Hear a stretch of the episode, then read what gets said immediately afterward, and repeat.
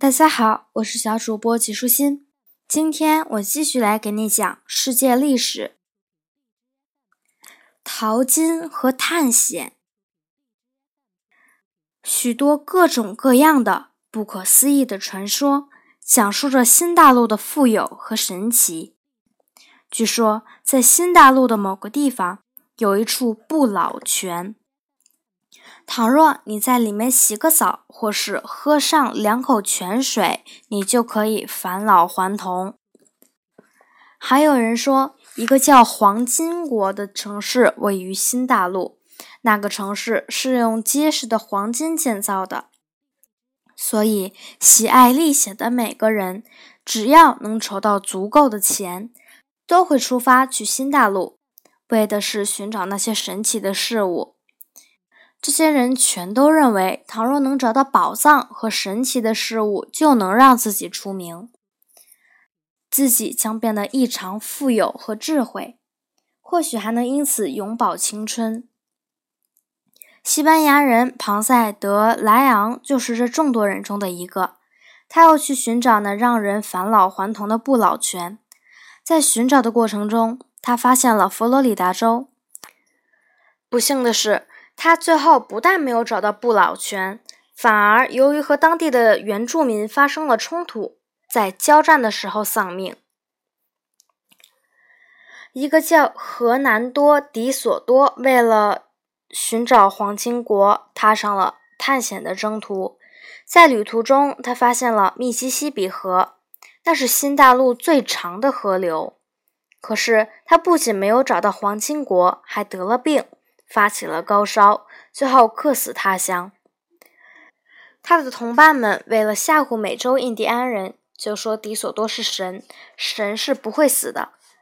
为了掩盖迪索多已经死掉的事实，他们就在晚上天黑的时候，偷偷的将他葬在了由他发现的密西西比河里。然后他们撒谎说他去天堂旅行了，不久就会回来的。墨西哥是现在和美国南部接壤的国家。阿兹克特人是当时墨西哥的原住民，他们是印第安人的一个分支。和其他印第安人相比，阿兹特克人的文明程度要高得多。他们不是住在帐篷里，而是住在房子里。他们建造了精美的庙宇和宫殿。他们还和罗马人一样修了道路和地下水道。他们有丰富的金银等矿产资源，不过阿兹特克人的信仰还处在偶像崇拜的水平，而且他们在祭祀时是用活人的。这些方面说明他们还是相当落后的。他们的国王叫蒙特祖马，是一个有名的首领。西班牙国王派科尔特斯去征服这些阿兹克特人。科尔特斯在墨西哥的海岸登陆，并烧掉船只，将水手和战士们断了后路，逼迫他们拼死一战。西班牙人在穿越大洋的时候，一些马匹也被随船带来了。阿兹克特人从来没有见过马，所以看到西班牙人骑的马后大为震惊，将那些马当作是某种可怕的怪兽。当西班牙人开炮射击的时候，阿兹特克人更是被吓得不知所措，他们竟然将西班牙人所放的炮当作释放的雷电呢。科尔特斯率领他的同伴们一路向阿兹特克的首都墨西哥进军。墨西哥城建在一座湖心岛上。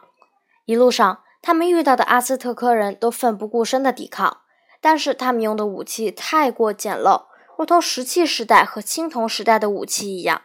没有办法和西班牙人的机枪和大炮相抗衡。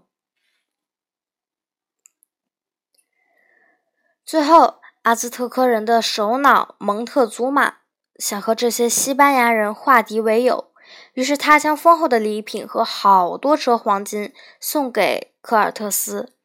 当科尔特斯到了墨西哥城之后，蒙特祖马像对待上宾一样殷勤款待。可以说是无微不至。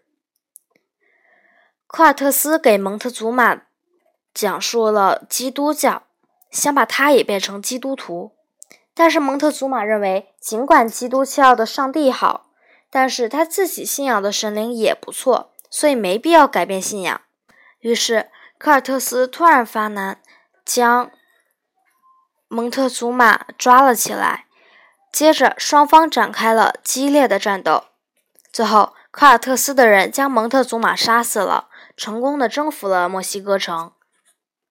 尽管阿兹克特人拼死与侵略者搏斗，但是在炮弹和子弹面前，他们实在不是对手。一支文明程度较高的印第安人部落生活在南美中的秘鲁，他们就是印加人。印加人甚至比阿兹特克人还要富有。据说他们城市的道路都用黄金铺成，如同科尔特斯将墨西哥城征服一样，西班牙人皮萨罗也奉命前去征服秘鲁。开始的时候，皮萨多告诉印加的首领，教皇已经把印加城给了西班牙，而印加人从来没有听说过教皇。他们觉得教皇和秘鲁没什么关系，他凭什么将秘鲁送给别人呢？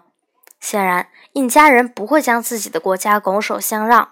于是，皮萨罗就动用武力从印加人手中将秘鲁抢了过来。尽管皮萨罗仅带了几百人，但是由于他们有大炮，所以印加人只能在大炮面前俯首称臣。玛雅人是西班牙人发现的另一支部落。当时，玛雅人住在今天墨西哥和危地马拉的土地上。他们有一种文字，这种文字究竟该如何读？直到现在，我们才开始琢磨出点门道。他们还发明了一种历法，并修建了用来观测星象的天文台。他们还建造了很多高大的金字塔，这让我们想起古代埃及的金字塔。和征服印加人一样。西班牙人也用枪炮将玛雅人征服了。在西班牙侵略者到来的时候，阿兹特克人、印加人和玛雅人只是众多生活在美洲的原住民中的三个部族。如今，这三个部族还生活在地球上。倘若你去中美洲和南美洲旅行，你就可以参观他们修建的那些漂亮建筑了。为了征服美洲的土地。法国和欧洲其他国家也派出了探险家，紧接着他们还派出了传教士。这些传教士的任务是向美洲印第安人传播基督教。倘若你读过美洲历史的话，你就一定会对此了解的更多。其实，很多探险家就是海盗，甚至比入侵英国和法国的海盗还要坏。因为对于那些武器落后的当地人，他们残杀起来毫不留情。对此，他们的借口是，他们想让这些人信仰基督教。但是，倘若基督教只是将人将没有招架之力的无辜百姓杀死，那么也难怪当地人对基督教没有任何好感了。今天的内容就是这些啦，小朋友，拜拜。